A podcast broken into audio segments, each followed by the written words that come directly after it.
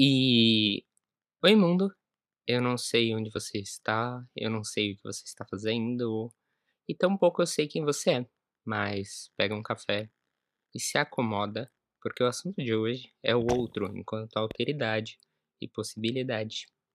Bom, a primeira coisa é que esse ano eu venho falando muito dessa noção do outro, dessa noção da relação, dessa noção dos afetos, dessa noção mesmo que uh, está nessa coisa que se faz entre dois pontos, entre dois sujeitos, entre dois aspectos, essa ânsia, porque isso compete a todas as áreas, porque isso compete a todas as lógicas, né, assim, vigentes, sempre há um outro. E aí talvez a importância, por exemplo, de poder escutar e não só ouvir, mas realmente escutar do que se trata, que é poder entender eh, que quando digo sobre isso, eu digo sobre qualquer pessoa, né? Não, há, não haveria de ser analista, não haveria de estar passando em análise qualquer sujeito, de qualquer área. Isso inclui hum, área nenhuma, o que também já é algo que não é ali verdadeiro, se a gente pode usar esse termo, porque todos têm uma área, todos têm um local. E é sobre isso hoje, sobre esse local. Por quê? O sujeito em sua constituição, ele se faz via outro. Pelo menos ali na constituição psíquica, o outro tem um papel imperativo, ele tem um papel de alteridade. O outro é esse pelo qual o bebê vai olhar e vai conseguir nortear o que há de ser feito. O outro é onde o bebê consegue ver se ele cair, é, oh meu Deus, né? Tipo, tá tranquilo. Ou, meu Deus, vamos entrar em pânico. Ou, vamos ver do que se trata. O outro é esse espaço de constituição. Então, todo desejo é do outro, emana do outro, né? Todo desejo vem do outro. Uh, que é também um episódio desse podcast. Mas a noção de que em alguma instância, em alguma uh, proporção, o sujeito há de se haver com isso que é desejado, há de fazer seu. Tem que se apropriar desse desejo para que não seja apenas um desejo do outro, para que seja outra coisa, uma coisa que diga respeito a ele mesmo. E ali pensando também, uh, é no encontro com o outro que o sujeito se faz. Então, é no encontro com a estética do outro que eu olho no espelho e eu vejo se eu me acho ou não bonito. Não precisa mais ter um outro ali comigo na frente do espelho, mas eu já tenho um outro dentro de mim. Esse outro imaginário, dessa imagem especular, dessa coisa ideal. E ali a função de se separar então do desejo do outro e ver o que eu quero e por que eu quero, né? A noção de assim como organiza o meu desejo. Eu não preciso estar colado com o outro como era o caso de um bebê que de fato precisa de cuidado, precisa estar junto do outro mas mesmo assim o bebê vai passar por momentos de ausência, momentos entre, momentos de falta, momentos no qual ele pode se formular. É nessa falta, nessa ânsia, mas uma ânsia que só existe a partir de um outro ponto, ou seja, entre os dois pontos, que é possível o sujeito ir se constituindo. Então, aquela raiva que você sente uh, do seu amiguinho da esquerda, ou aquela raiva que você sente do seu amiguinho bolsonarista, e antivax, é nessa concepção que estamos falando, é nesse encontro do que, que está ali em termos de representação e também em termos de destino, destinos de energia, destinos da libido, das pulsões. E isso é importante no tocante de que a gente sempre carrega um outro, no sentido de que se nós somos constituídos a partir da visão do outro, nós vamos nos alienar, vamos nos juntar, né, formar uma bolinha densa e viver a partir da noção do outro, vamos nos separar. Isso é a pulsão repetição, isso é a pulsão de vida, é a pulsão de morte, isso é o mal-estar na civilização. É poder se juntar a uma coisa e se separar. E uma coisa não só como sendo uma religião, não só como sendo um estilo de vida, não só como sendo uh, algo muito fechado, mas os próprios pensamentos. Esse espaço que se faz entre as coisas.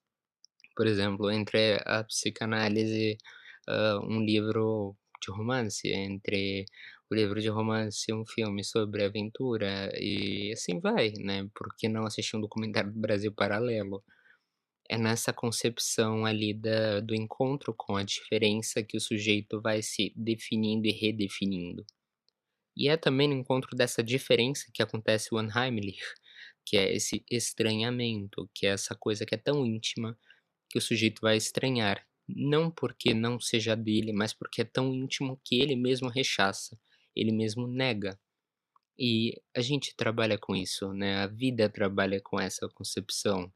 Quanto mais o sujeito consegue, hã, se descolar dos outros, e não se descolar no sentido de virar um ermitão, mas justamente de poder, hã, ir conhecendo novos e novos discursos, novas e novas experiências, novos e novos filmes, novos e novos livros, novos e novos nessas, eh, nessa questão mesmo da diferença. Se você ficar em uma bolha, se você ficar na bolha, hã, periga você não poder ali circular, porque a coisa como um todo vai lhe ser estranha, vai lhe ser muito infamiliar, que é outro significado, tradução do Unheimlich. É essa noção de que o outro é alteridade. Então, escrever algo já tem um poder, é a instância da letra, que o Lacan vai definir, mas você poder encaminhar isso que você escreve para uma outra pessoa, já é diferente do que você só pensar. E quando você pensa, você já está fazendo um discurso a 2, um discurso que se constitui entre aquilo isso, porque isso, porque aquilo, e como eu organizo isso e aquilo, e isso também já é um aspecto desse outro, dessa função de divisão, dessa coisa mesmo que permite o diálogo, que permite ao sujeito a constituição dele. É nesse cogito, nessas ideias, nessa, hã, articulação que o sujeito tem com ele mesmo, que ele tem com os outros enquanto carne, né, mas, hã, dentro de sua cabeça e as outras outras pessoas e as outras outras informações que ele vai se constituindo. O outro enquanto alteridade no sentido da que eu encaminho aquilo que eu produzo, que eu posso produzir, que eu posso ganhar dinheiro, que eu posso fazer a minha arte, que eu posso escrever, que eu posso criar um filho, que eu posso cozinhar, que eu posso que eu posso. Essa é a ideia da Iância, é nesse espaço onde falta que o sujeito se permite poder, poder a fazer algo. E um sujeito ali na concepção mesmo de Lacan, que é um sujeito barrado, um sujeito incompleto. E é essa incompletude que marca a possibilidade dele se fazer alguma coisa. E essa incompletude do sujeito que está sempre buscando algo que lhe faça algo que ele possa fazer, hã, é também marcada por essa entrada do outro, por essa relação do outro. É ali, é o ponto onde se encontra e desencontra, onde faz o laço e onde desamarra. É poder estar com pessoas que você gosta, mas não ser uma colagem, poder, hã, ter sujeitos diferentes, ter singularidade, não ser, hã, uma coisa só, não se tornar justamente uma massa burra, e há e é possível ser uma massa burra com 2 pessoas, 3 pessoas, 4 pessoas e consigo mesmo, no momento que você nega completamente também o discurso de outras pessoas que estão fora de você. E ali a gente pode pensar na própria concepção do narcisismo, que às vezes chega a umas vias pouco saudáveis, em que a pessoa se basta com o próprio discurso e não importa nada o que outras pessoas venham a dizer, a falar. E ali, hã, se encontra algo no perigo da circulação. O sujeito morre, morre no sentido psíquico, ele não pode conhecer o novo, conhecer a diferença, conhecer a alteridade, se refazer, se reformular. Ele está alienado em algo que ele construiu, ele está colado. Não tem a separação, não tem a Iância. E é justamente esse outro, outros pensamentos, outros filmes, outros livros, outras coisas que permitem a circulação e talvez aí, hã, o porquê também governos autoritários sempre vão nas artes, sempre vão nisso que vai além do necessário, que vai para uma ordem do prazer, que vai para a ordem ali da da circulação do sujeito no mundo, que vai tocar nisso, que vai poder deixar ele pensar em outras coisas, que vai o deixar inquieto, inquietante, estranho, porque vai fazer com que ele tenha que se rever com a própria imagem e concepção que ele tem dele e do mundo. Ou seja, quanto mais autoritário um governo, uma família, um seja o que for, né, uma instituição, mais ela vai polir, eh, podar essas coisas, hã, no sentido de arte, no sentido de literatura, no sentido de música, no sentido do que haveria de ser o ideal. O ideal que é absurdamente, eminentemente imaginário e impossível, assim, de ser encontrado em sua totalidade. Então, por aí já você pode ter uma concepção de como é perigoso estar colado, né, como é perigoso desconsiderar os outros discursos, como, hã, ali tem um perigo, né, de morte psíquica em, por exemplo, alguns livros que têm saído, alguns documentários, e pior ainda, né, tipo Brasil Paralelo.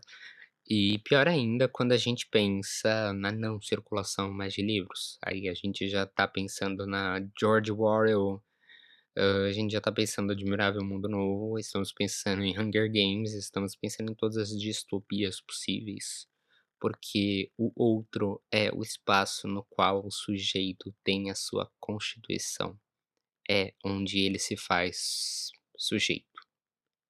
Gente, era sobre isso que eu queria falar hoje. Muito obrigado pra quem ouviu, muito obrigado pra quem escutou. Hã, não deixem de dar uma conferida no meu canal do YouTube. E muito, muito, muito obrigado pra todo mundo que mandou mensagem, seja apoiando criticando, mandando dúvidas e blá blá blá, todas as possibilidades, tanto no e-mail quanto no Instagram e no YouTube. Era isso, até a próxima.